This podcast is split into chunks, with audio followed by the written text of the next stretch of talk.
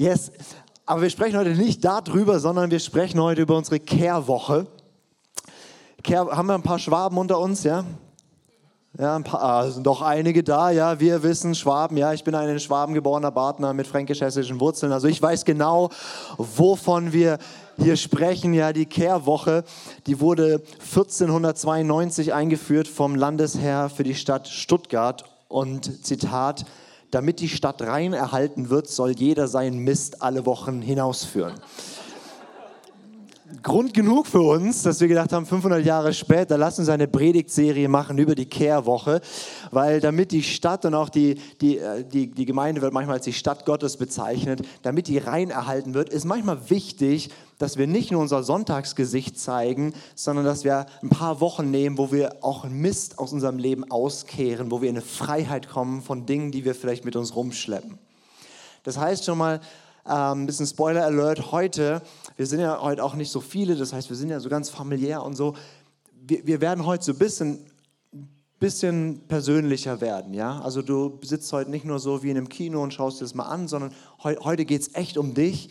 Und, und, wir wollen heute persönlich werden. Also keine Angst, du musst nachher nicht hier nach vorne kommen. Und also, aber, aber persönlich im Sinne von, von, von schenk mir jetzt echt die nächste halbe Stunde einfach dein, dein, dein Herz, das wirklich da reinsprechen darf, weil ich kenne viele von euch nicht oder auch nicht gut, aber eins weiß ich, das, worüber wir heute sprechen, das betrifft uns alle. Und mein Wunsch ist so sehr, dass wir heute da drin eine Begegnung mit Jesus haben. Selbst wenn du sagst, oh, mit Jesus habe ich bisher gar nichts am Hut, macht nichts, er hat ganz viel mit dir am Hut und es klappt schon. Äh, sei einfach mal voll damit dabei. Wir sprechen über die, die Kehrwoche und ich spreche heute über das Thema Familienprägungen überwinden. Familienprägung überwinden. Weil eins weiß ich über dich, du bist krass geprägt von deiner Familie und da ist extrem viel gut. Und da ist auch, der Landesherr von Stuttgart hätte damals gesagt, auch Misch dabei. Ja? Und das muss ausgekehrt werden, weil wenn es nicht ausgekehrt wird, wenn wir nicht uns Dingen stellen, die nicht gut waren in unserer Vergangenheit, dann sind wir versklavt, damit unser ganzes Leben rumzurennen. Und das ist jetzt keine große große äh, Wissenschaft, aber deine Vergangenheit prägt dein Jetzt und prägt deine Zukunft. Deswegen ist es wichtig, sich manchmal umzudrehen und zu gucken, wo komme ich eigentlich her, was hat mich geprägt und dann wie kann ich auch Dinge, die nicht konstruktiv sind, sondern die, die mein Leben vielleicht ähm, ähm, belasten oder schwer machen, wie kann ich das wirklich überwinden und da rauskommen. Das Verrückte ist, mit Prägung und, und unserem Umfeld, in dem wir sind, wir sind krass geprägt von unserer Kultur, wir sind krass geprägt von unserer Familie und oftmals ist uns das gar nicht so bewusst, weil das ist für uns normal. Ja, also in meiner Familie sind so gewisse Dinge einfach normal gewesen. Ich bin halt reingeboren, so als, als ich glaube, viertes Kind oder so. Ja, ja doch, viertes Kind. Äh, da waren schon ein paar andere, es wurde halt irgendwie gemacht, war da dabei. Das ist so normal.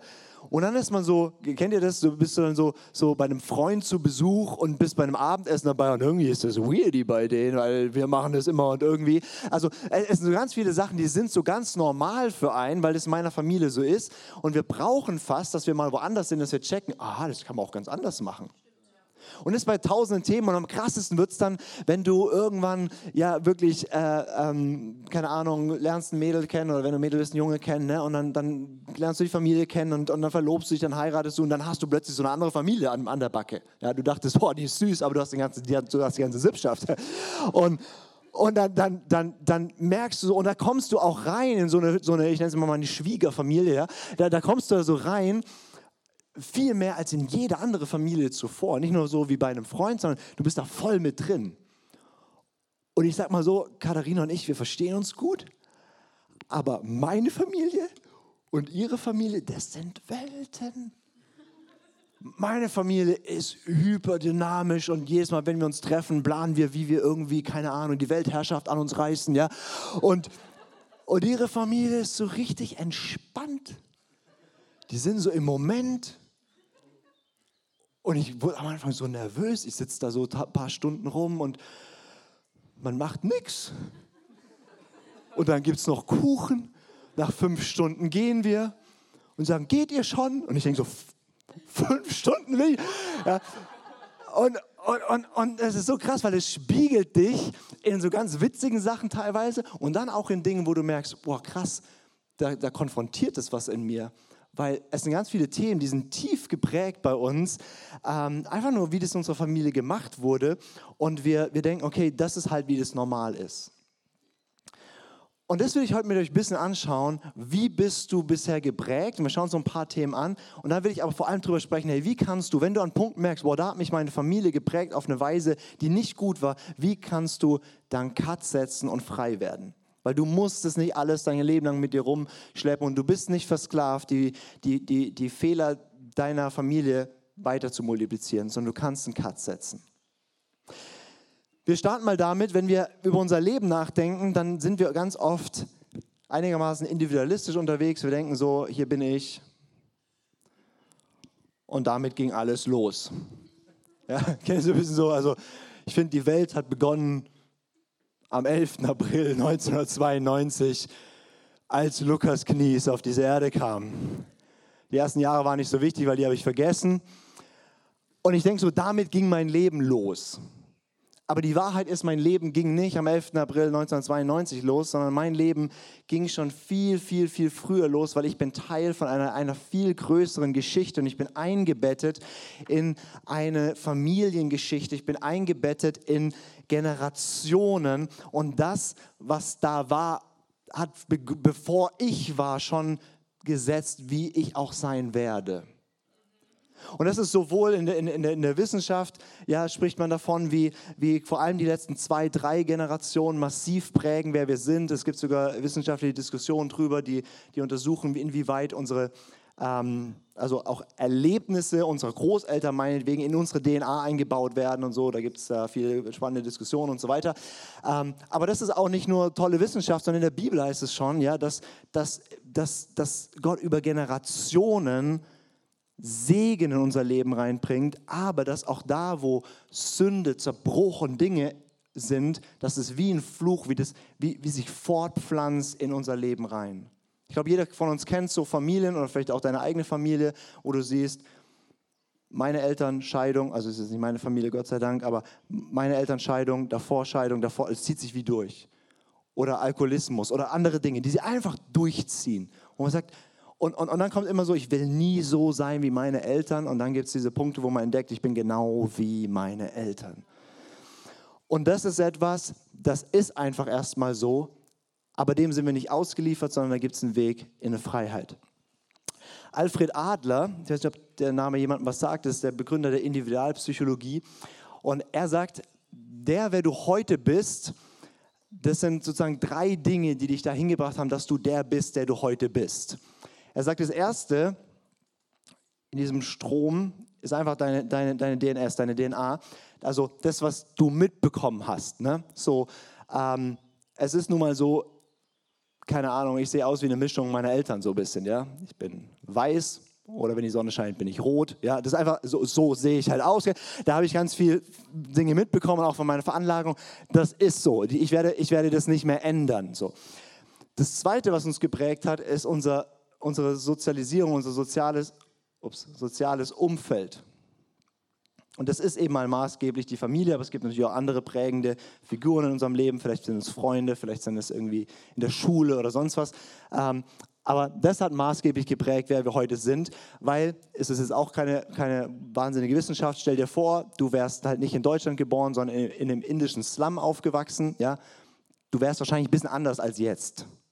Einfach weil dein Umfeld prägt, wie du denkst, wie du die Welt siehst, was für dich normal ist und so weiter und so fort. Und Alfred Adler sagt, das sind die zwei Sachen, die, die, die prägen, wer du heute bist. Aber das ist nicht alles, weil wenn das alles wäre, dann wärst du einfach nur ein Opfer deiner DNA und deiner Umstände.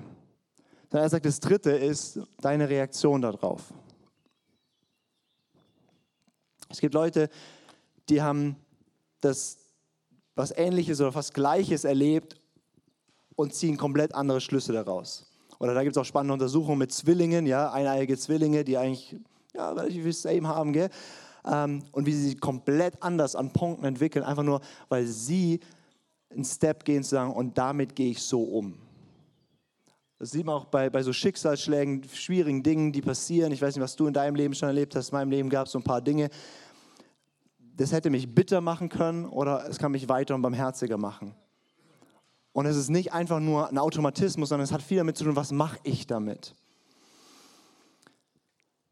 Und diese Dinge haben uns geprägt und jetzt sitzen wir heute Morgen hier und das ist ein bisschen, wer wir sind.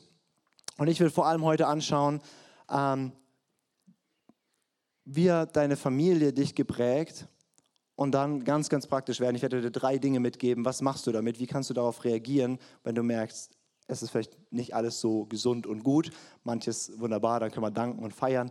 Ähm, und wo es nicht ist, müssen wir damit was machen, weil sonst pflanzt sich das fort. Seid ihr da?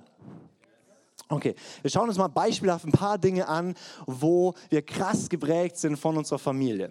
Das ist ein Thema, was mir vor, vor jetzt ja, zweieinhalb, drei Jahren ähm, richtig krass deutlich geworden ist, ist das Thema Konflikte. Wie du Konflikte führst, liegt maßgeblich daran, wie du in deiner Familie erlebt hast, wie man dort Konflikte führt.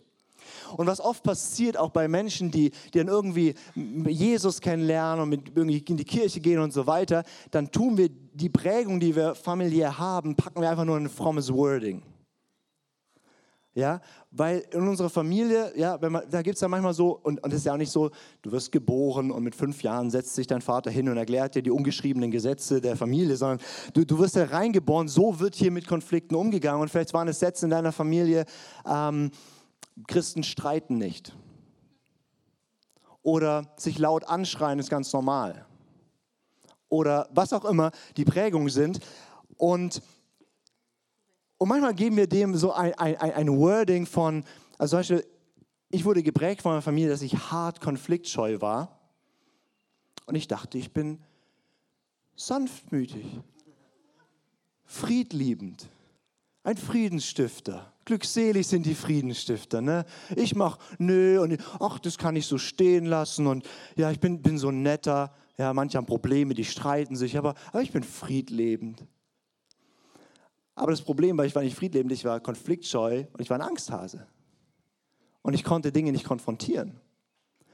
Und das war so ein Ding, du bist dann Christ und ich war sogar, sogar Leiter und merkst so, ich habe so ganz fromme Sätze dann, wie man so umgeht mit Konflikten und Streit und so weiter, aber es ist eigentlich überhaupt nicht Jesus, es ist hauptsächlich, wie in meiner Familie eben mit Konflikten umgegangen wurde.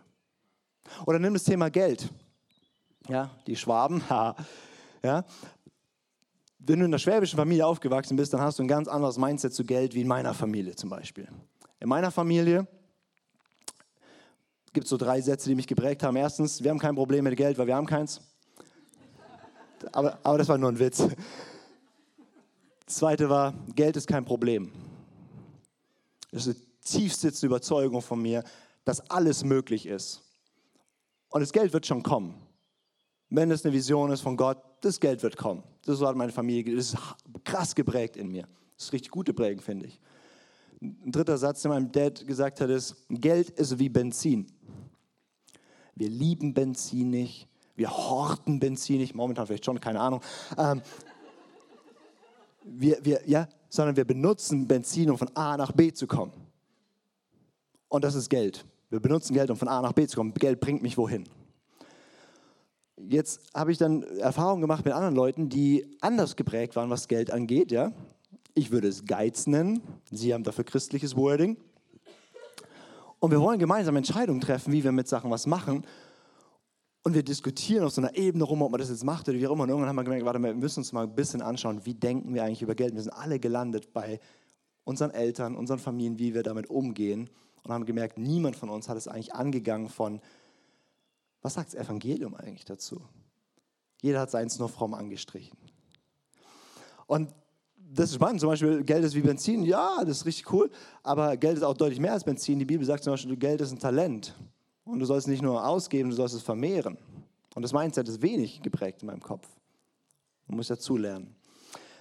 Oder vielleicht ein anderes schönes Thema, Sex. Dein Bild von Sexualität ist neben dem, dass du vielleicht irgendwann mal ruiniert wurdest durch Pornos oder sonst was, aber ist erstmal geprägt von wie du in deiner Familie erlebt hast, ähm, wie darüber gesprochen wird. Und auch wenn nicht darüber gesprochen wird, prägt das ganz, ganz stark, wie darüber gesprochen wird, nämlich über Sex spricht man nicht. Oder Sex ist eigentlich was Schlechtes oder Schmutziges. Ganz viele christliche Familien haben diese Prägung. Und dann wächst man da auf und, und, und, und hat so eine Prägung drin. Und dann kommt meine Kirche, wo auch nur zum Sex auch nur gesagt wird, ja, kein Sex vor der Ehe, das ist alles, was man dann weiß. Und dann, dann bist du so, okay, irgendwie zieht es mich dahin, aber das ist böse. Man darf nicht drüber reden und erst in der Ehe. Was mache ich jetzt eigentlich in der, in der Zwischenzeit so? Kann man da was abklemmen oder, oder wie, wie, wie machen das die anderen? Aber man redet ja nicht drüber, ne?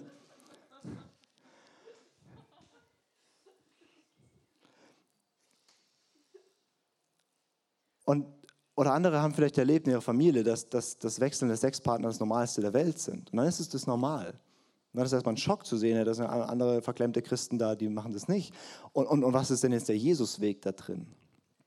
Und so kann man ganz viele Themen durchgehen. Man kann äh, riesig spannend ist anzugucken, wie wird in einer Familie mit Gefühlen und Emotionen umgegangen? Was für Sätze haben da geprägt? Vielleicht, ja, ein Indianer kennt keinen Schmerz, ja, wenn, wenn, wenn du weinst, ja. Vielleicht ähm, auch dieses Männerwein nicht, ist ein Riesenthema.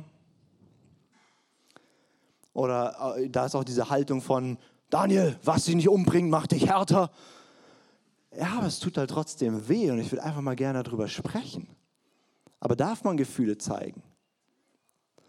Und, und egal welches Thema wir anschauen, wir können zig weitere Themen anschauen, wir können uns anschauen, äh, Geschlechterrollen ist total spannend, wenn du dann irgendjemanden heiratest, was für Automatismen man hat in der Ehe wo man denkt, dass das ist die Rolle der Frau und des Mannes. Und man findet dann auch für alles einen Bibelvers. Aber hauptsächlich ist es, wie du es erlebt hast bei deinen Großeltern und Eltern und was du da so übernommen hast. Oder was du erlebt hast und sagst, ich mache genau das Gegenteil, aber es muss nicht immer besser sein. Oder wenn du dir anschaust, wie geht man mit Trauer und Verlust um, wie lebt man Beziehungen. Je, jedes Thema auf dieser Welt können wir anschauen. Wir könnten sehen, dein soziales Umfeld hat maßgeblich geprägt, wie du darüber denkst und wie du es lebst und meistens vollkommen unbewusst. Du hast dich nie dazu entschieden, sondern das ist halt, wie ich das mache. Und durchs Leben gehst du dann und eckst mal hier und eckst mal da an, weil du merkst, okay, da wird es anders gemacht. Und gerade da, wo wir merken, okay, da gibt es ungesunde Prägungen in meinem, meiner Familie, egal in welchem Bereich, ist ja die Frage, was Alfred Adler sagt, wie gehe ich damit um? Was mache ich damit? Wie reagiere ich dort?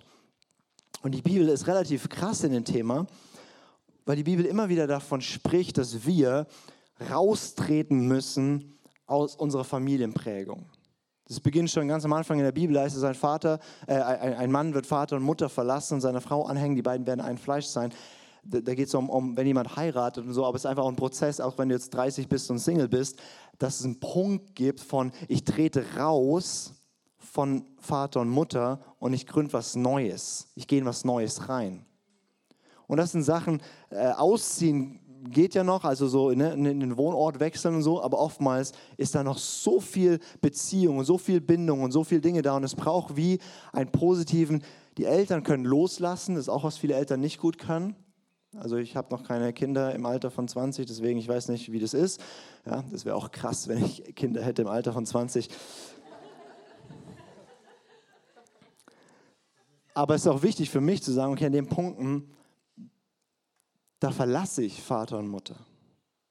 Nicht im Sinne von, ich habe mit denen nichts mehr zu tun, sondern, sondern okay, ich bin jetzt, ich bin jetzt für mich verantwortlich. Ich bin nicht, nicht mehr sie tragen die Verantwortung für mich, ich trage sie für mich und deswegen muss ich auch neu schauen, wie lebe ich das Neue.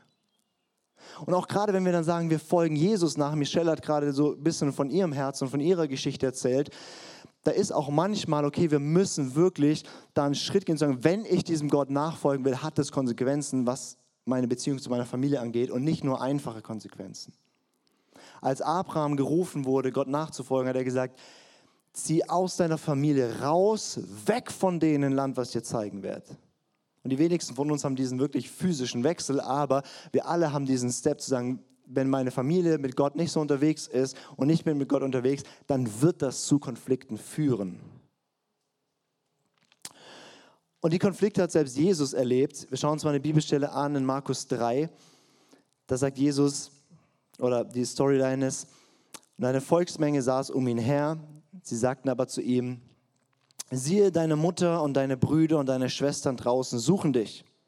Und er antwortete ihnen und spricht, wer sind meine Mutter und meine Brüder?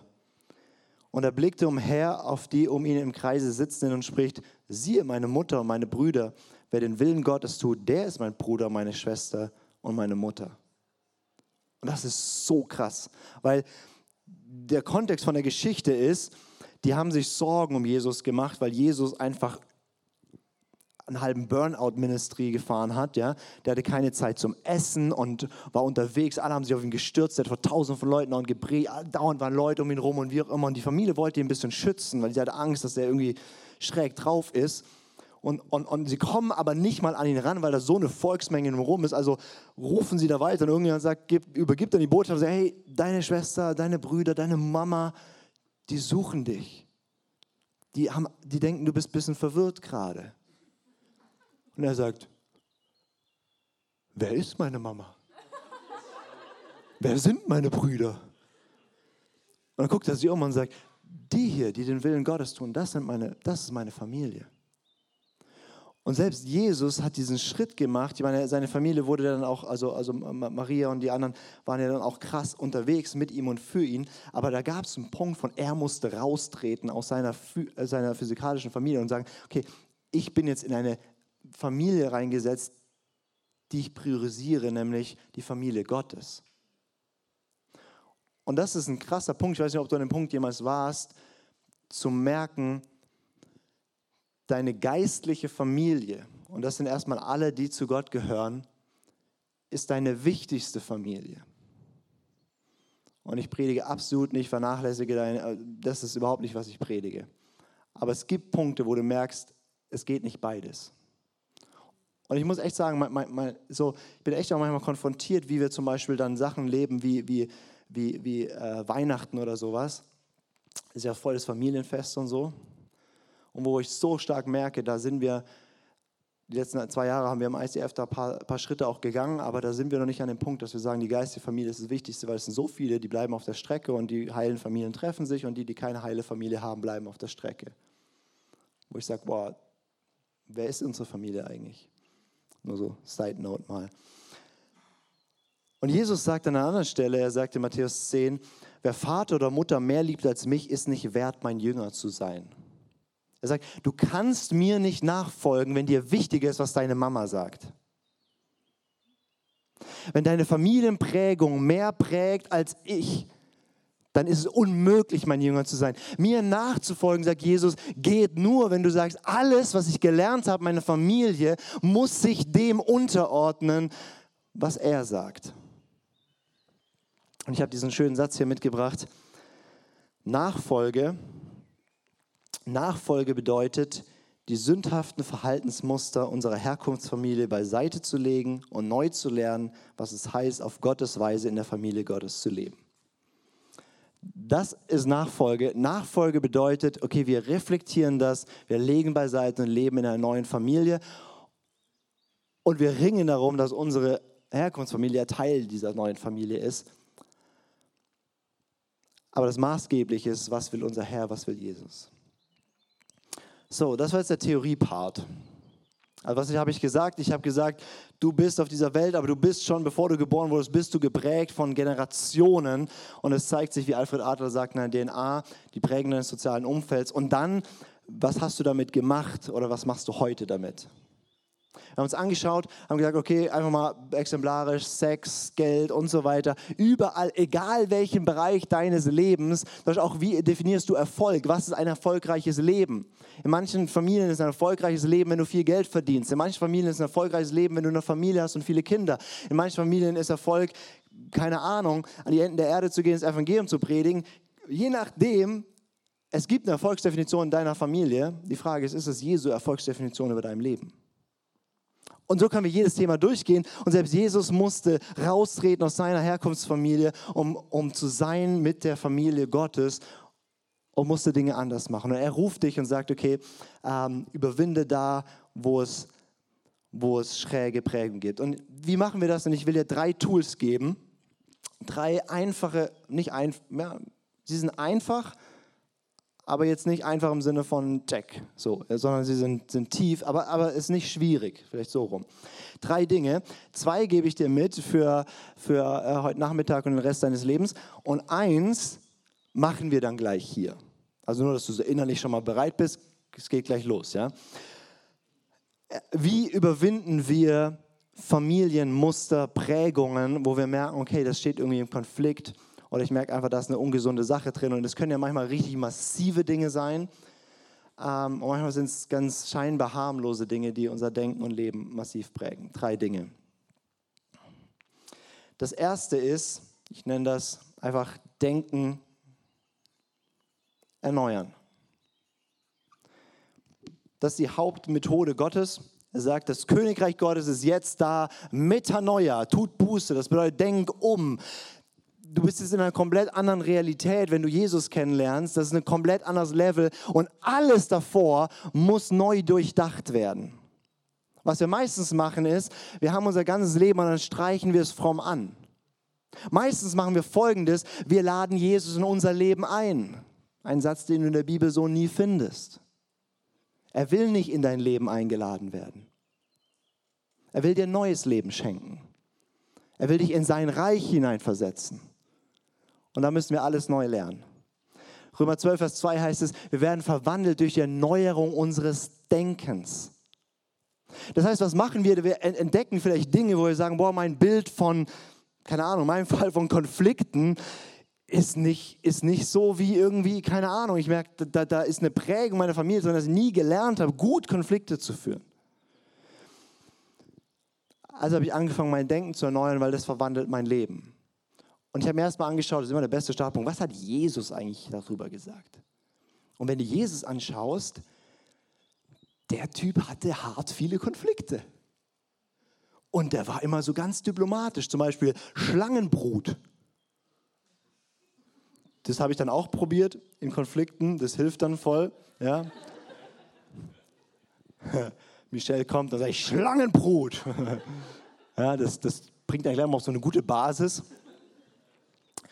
Nee, aber Jesus spricht zum Beispiel über Konflikte und er, er fordert von uns richtig krass proaktiv zu sein. Er sagt zum Beispiel, hey, wenn jemand was gegen dich hat, dann geh du hin und klär das.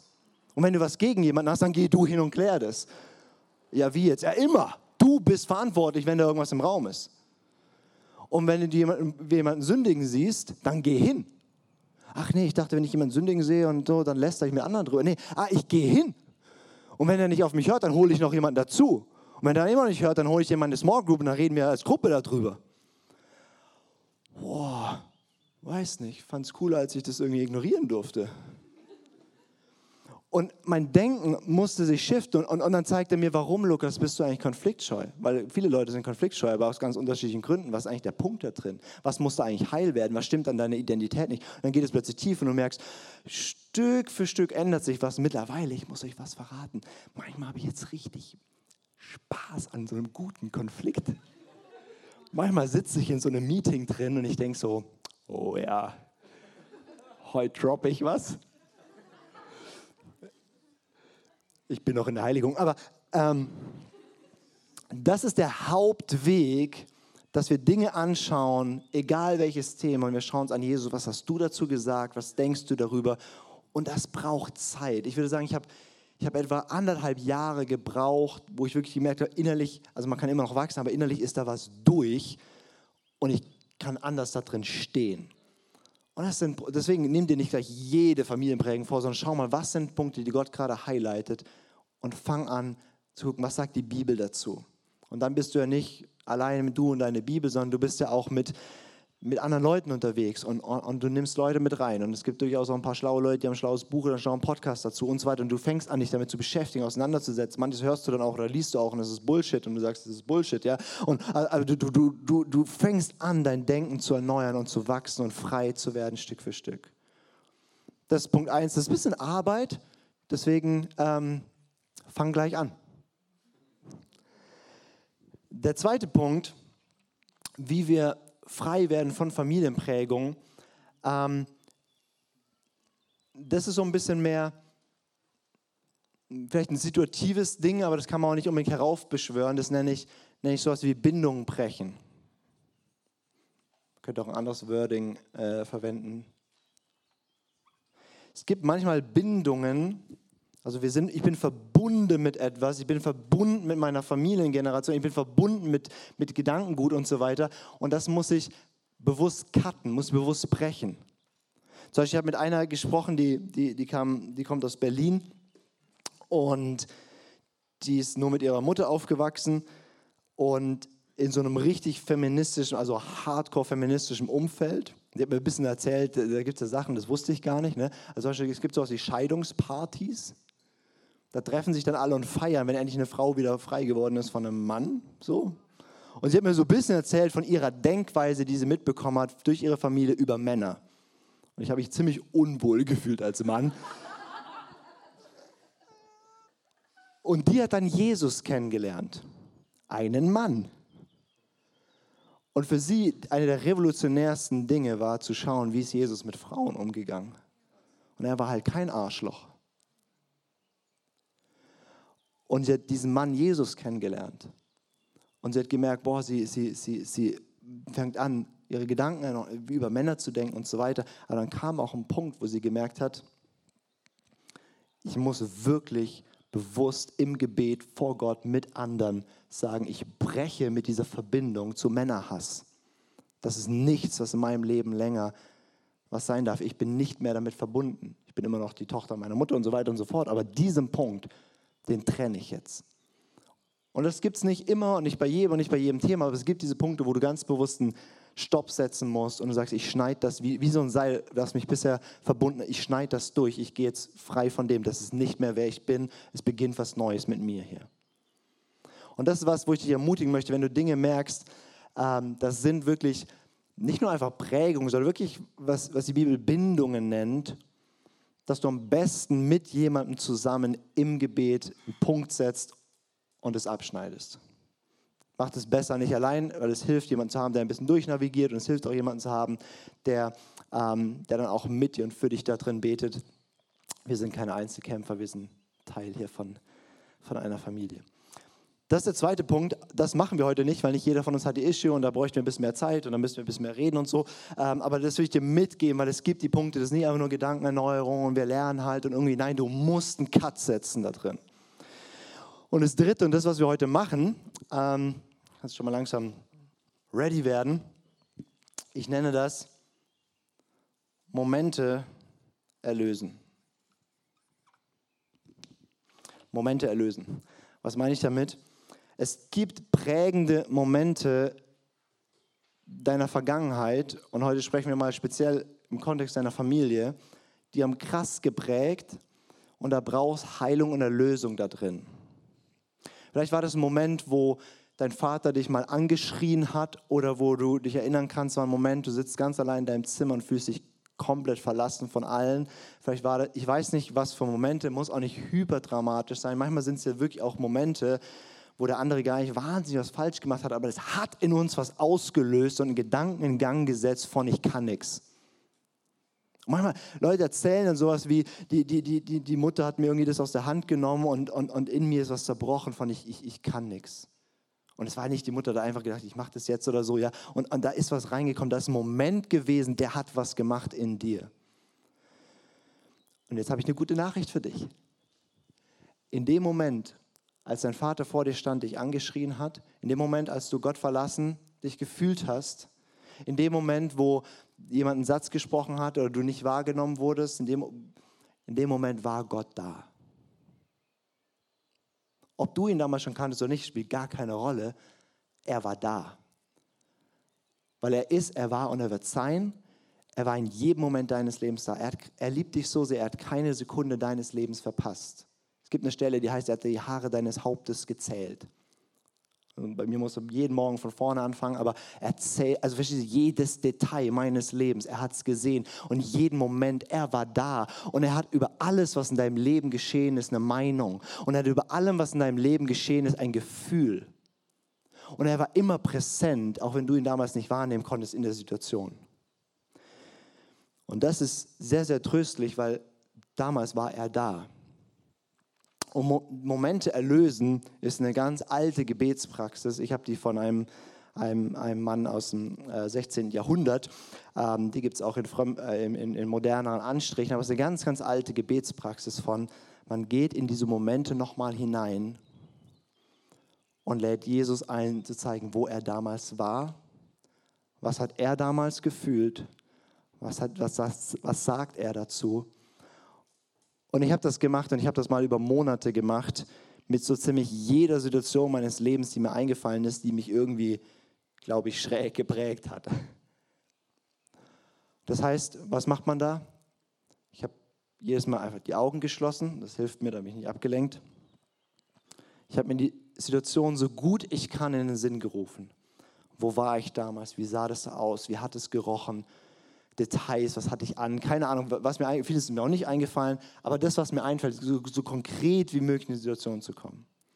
Und dann auch so konkret wie möglich nochmal nachzuempfinden, was ich da erlebt und gefühlt habe. Und das ist richtig schmerzhaft, weil du lieferst dich neu dieser Situation aus, ähm, gerade wo das schwierige Situationen waren.